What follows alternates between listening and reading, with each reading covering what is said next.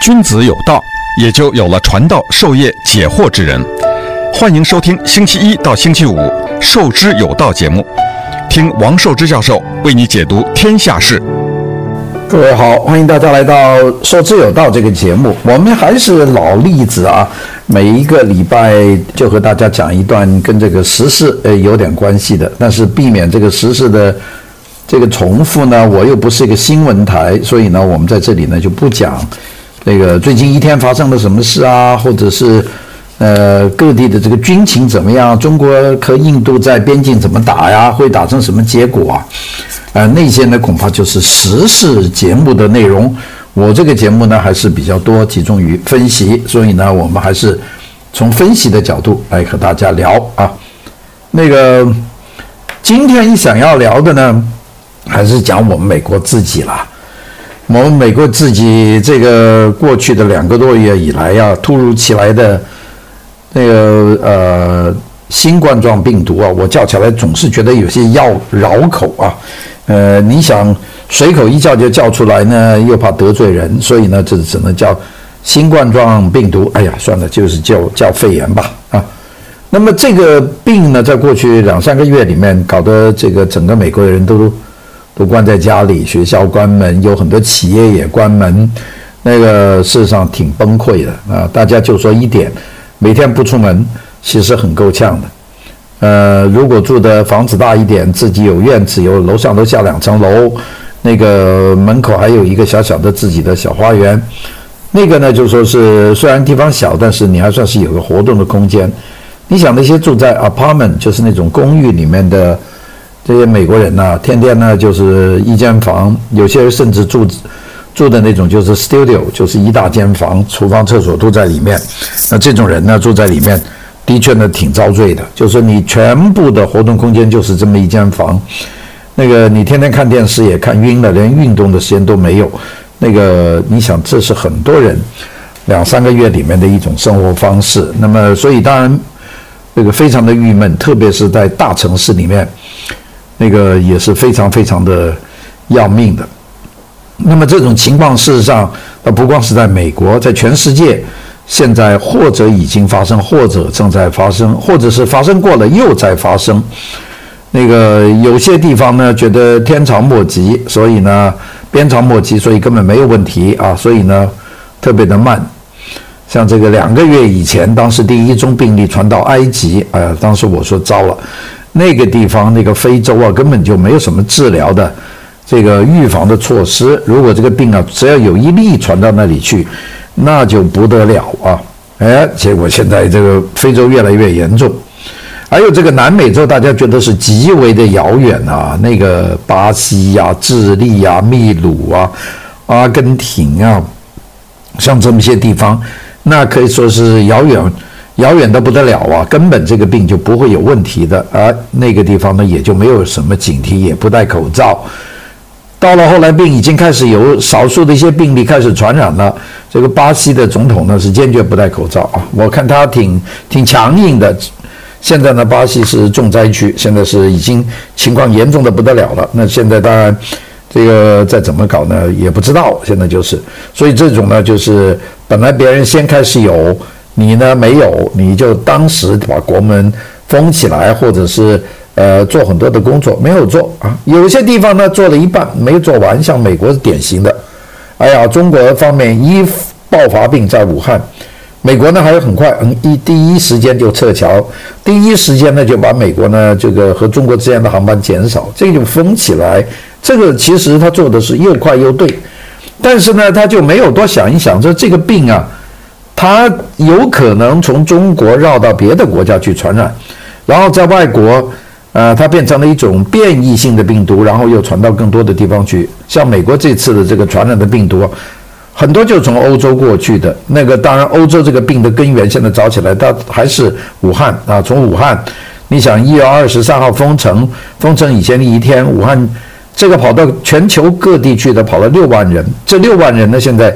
我们这也没有什么可以辩解的，因为二十三号武汉出城五十万人，有六万出了国，这个六万人的这个登机牌的路线都给一个国际组织全部画出来了。我们看这个简直就想撒像全球撒了一把胡椒一样，每个地方都差不多惹到了。哎呀，有时候想想，这武汉人呐，也真是能跑，就在一两天之内能够从一个城市飞到世界各地，或者是转机飞来飞去。当时我想是一个是躲躲国内的疫情，第二个出去趁春节期间去玩嘛，反正呃有几个旅费，那么就能跑多远跑多远。所以呢，差不多没有所有地方都跑到了。除了那些打仗的地方没有跑的以外，差不多全跑到了。这一跑呢，就把病带出去了。带出去以后呢，就在本地呢就没有隔离啊，就传染了。所以呢，在各个地方呢就爆发了。爆发了以后呢，美国呢是把对中国的这个船呢，它封了，但是呢，它没有封其他的这些国家。那么这些。从武汉出来这个六万人散到世界各地，在世界各地引引发出这个感染，这些感染的人呢，在又在全世界跑，其中有相当多人跑到纽约。我们知道从，呃纽约发的这个病里面，一多半都是从欧洲过来，从意大利、从法国过来的。那并且这些病毒呢，在那些国家呢，它还发生了变异啊，就变得又跟中国所给的那个图谱呢，也不完全一样。那么所以呢，这一下散出来呢。就无法控制，这个就是叫做防一半不防一半啊！这美国的情况，那这个情况当然相当的严重，但这个情况呢也没办法。那么这个就是大家想办法。好了，这一波过了以后，那么现在有些地方就说我们已经消除了，像像韩国少了一点，日本少了一点，新加坡少了一点啊，这些国家开始少了一点，呃。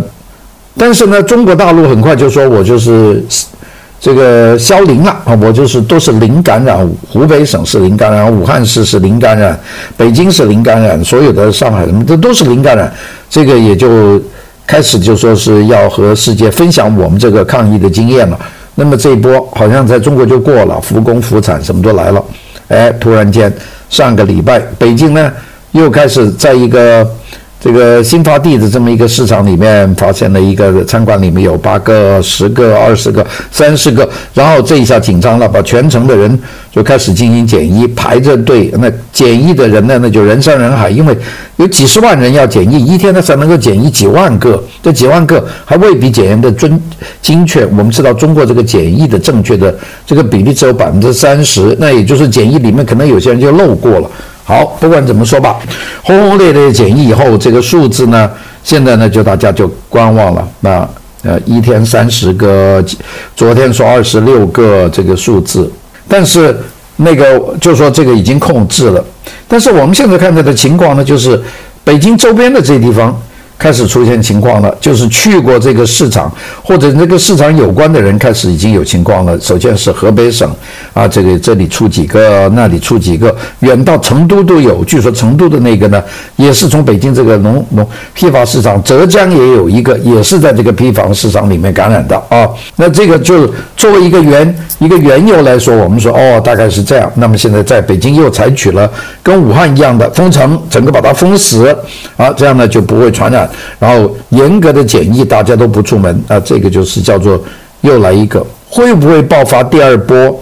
那个不知道。当然现在的说法很简单，说这个所有的病那都是从这个市场来的，这个市场上的病是从三文鱼来的，而我们检验到的病毒，这个病毒呢不是中国原产的，这个病毒是挪威进口的。好，这个一搞就清楚了，所有挪威的这个病毒都有关系。那么现在呢？如果按照中国的说法呢，那就要到挪威找病源，就挪威有多少人接触过这些三文鱼啊？那哪些挪威人有病啊？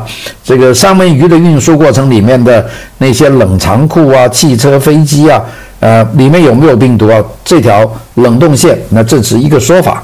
那这个说法如果是正确的话，那倒容易，那就是顺着这个挪威三文鱼鱼进口的冷藏设施，移植到挪威处理三文鱼的这些人，那逐个逐个的去，那毕竟人数有限嘛，这个病那就根治了。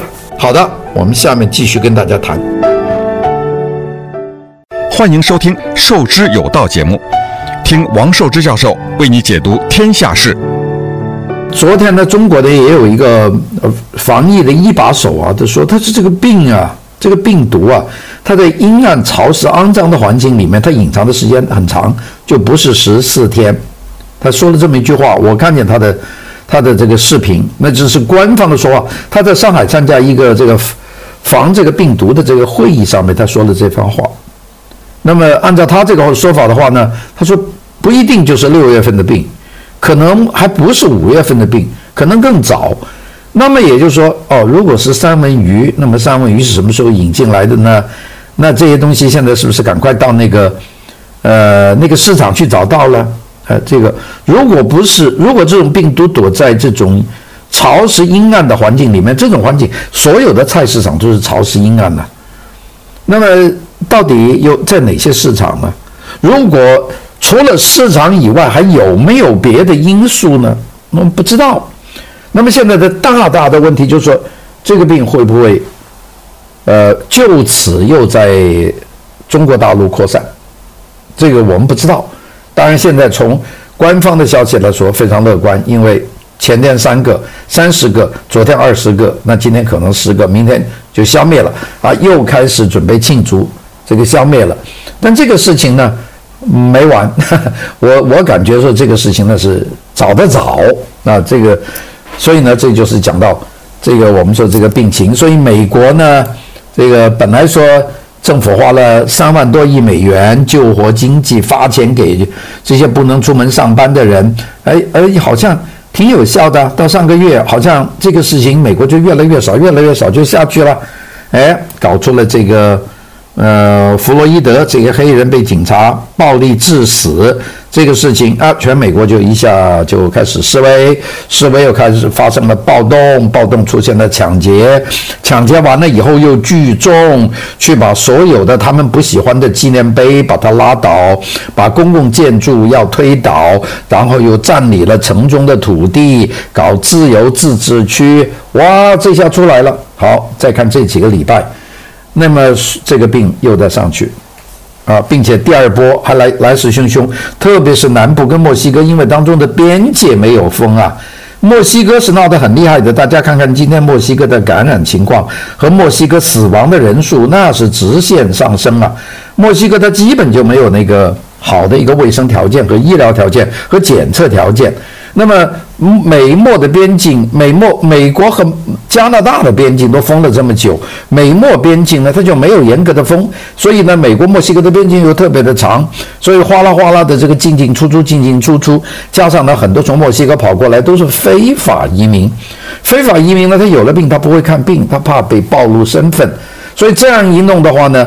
这个就爆发的厉害了，所以呢，这南部几个州，什么亚利桑那、加利福尼亚、德克萨斯，凡是跟墨西哥接壤的州和他们上面的一两个州，全部感染。美国呢，又进入了第二次的爆发，这就是大概我所知道的这个现在的情况。那这个情况，呃，还蛮严重的，还蛮严重的。并且这个情况看来没边没际啊，那这个就不知道怎么样。今天呢，我们呢其实是想。用点时间和大家讲讲美国的情况。当然，我们先开始讲了。哎呦，全世界是这样，美国又是这样。那么，美国呢，是不是这个呃乱象啊、抢劫啊等等，这个是不是有些这样的情况呢？呃，其实呢是有的。我们看到的美国呢是两个情况。那我我像我自己所居住的地方。我看见这个，呃，大家说这个对不起这个，呃，罗伊德，对不起这些黑人，说下跪，那个下跪的现场里面倒真没有什么黑人，那都是白人呐、黄种人呐、大家一按时间，呃，有个人领头，就大家齐齐整整就跪下去了，又庄严又和平，又没有乱，这是这是我们看到的一个美国，这个美国是很多的。因为我在 YouTube 上看呢，因为新闻上是不播这个的。我们在只要在 YouTube 上看拍的，很多美国的中小城市、美国的大城市的中产阶级和高等高等阶层这些区，哎呦，大家齐刷刷的单腿的跪下去，就是祈祷啊。这个跪不一定说是跟那个黑人跪，可能就是说跟上帝祈祷，说给我们和平，给我们种族的这个平衡等等，是一个祈祷。哎，这个是我们看见呢。这就是我们所见到的一个呃，这个美国，那么另外一个美国呢，就是美国权威媒体上的美国 CNN 啊、NBC 啊、CBS、PBS、ABC 啊。我的每天晚上一个习惯就是上网把这美国的这个四大媒体啊全部都搜一遍，看看他们的新闻。那个新闻上所看到的美国可不是我们见到的美国，那就是呃打呀、抢啊、杀呀、呃涂鸦呀、拉纪念碑呀。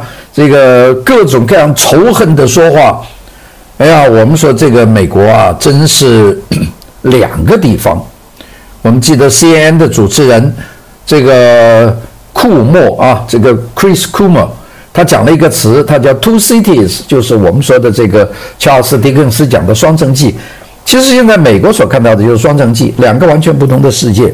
呃，两个世界呢，它还没什么关系。好的，我们下面继续跟大家谈。欢迎收听《授之有道》节目，听王寿之教授为你解读天下事。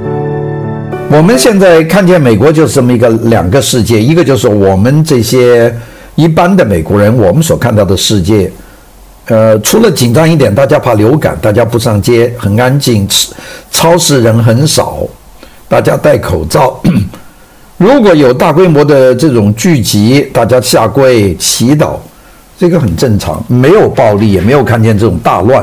还有一个呢，就是我们说新闻媒介上看见的城市，那就是这个打得一塌糊涂，把店都抢了，那些街头的人呢都在那里狂欢着抢东西啊，这个，然后呢就是看见有白人的老人过来，一拳把他打到地上去，这连续干了两个。还有一个公园里面，这个有黑人的孩子，这个飞起一脚就把旁边看着他在练功的一个一个白人女人呢，就一脚踢在地上，就不省人事，还没有人敢抢救。这就是另外一个美国。大家说这哪个是真的？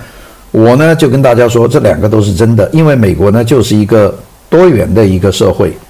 大家说这是种族隔离，那怎么会隔离啊？要是隔离的话，那个黑孩子们一脚把白人踢到地上去了？那个黑人的青年，这个坐过几十次监狱，保持一百多次监狱的历史，再这样把一个六十九十多岁的老老太太一拳打到地上去了，这这这这不可不可不是两个不同种族的世界是住在一起的啊？那么这个呢，就是双城。其实有一点大家要了解，美国就是这么一个国家，就是这么一个多种族共同居住的国家。它以前是这样。他现在是是这样，他将来是这样，那么这就是一个核核心的部分。那么大家说那个川普啊，他这个联邦政府管不管呢？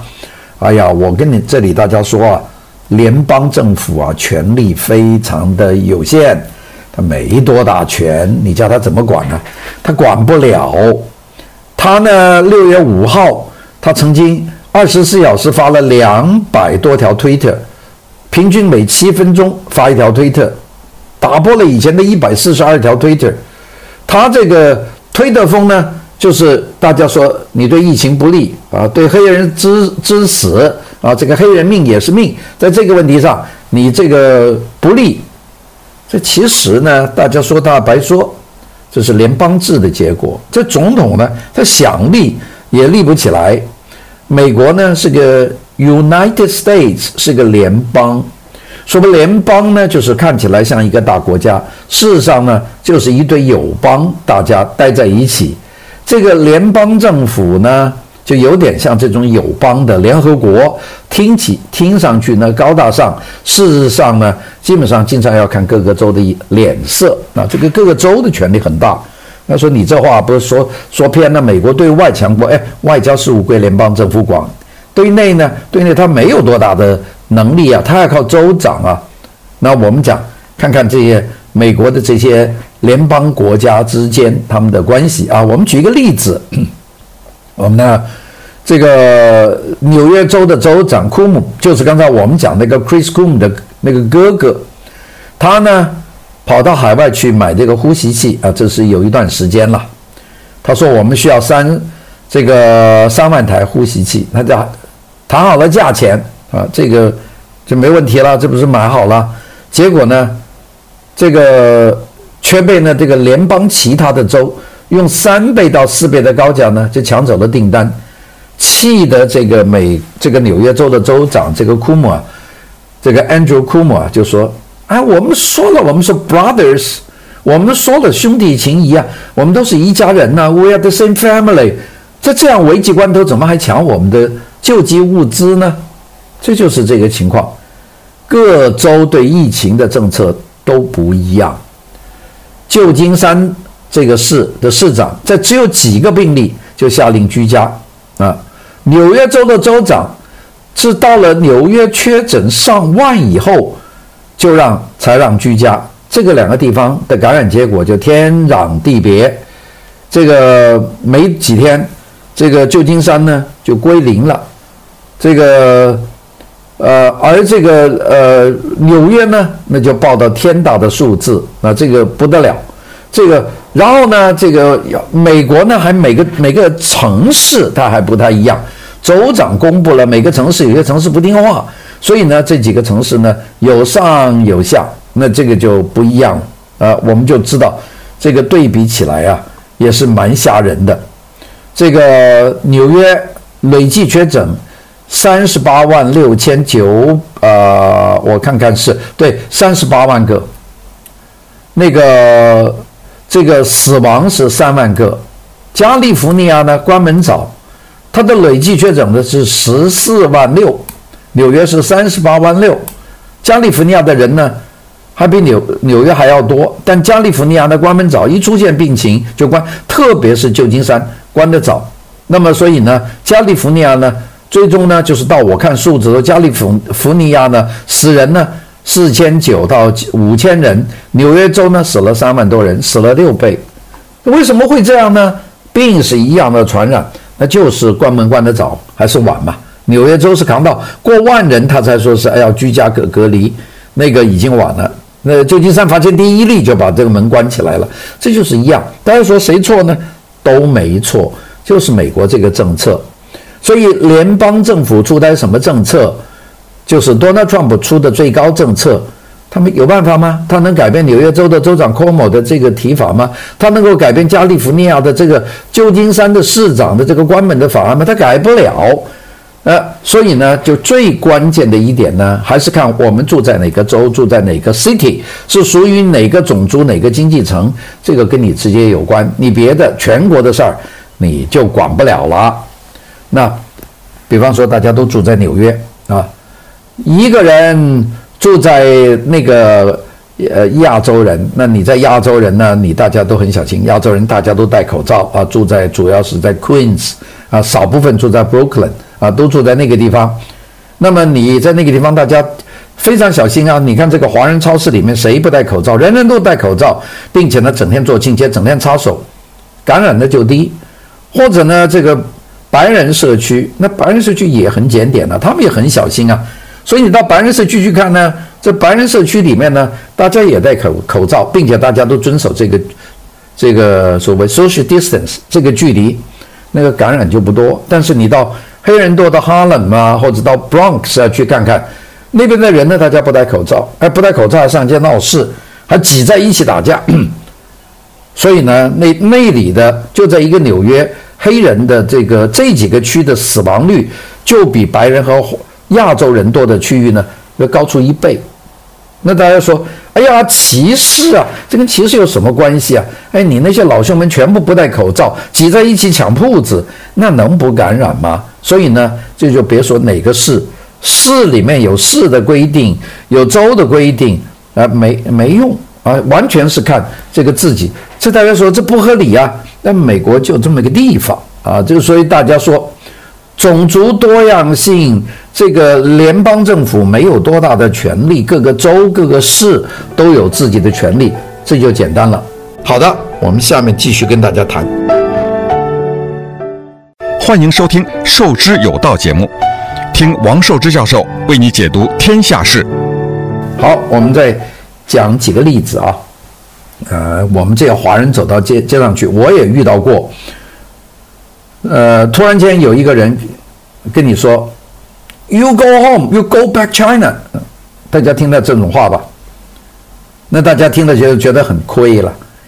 那其实大家应该怎么怎么回答呢？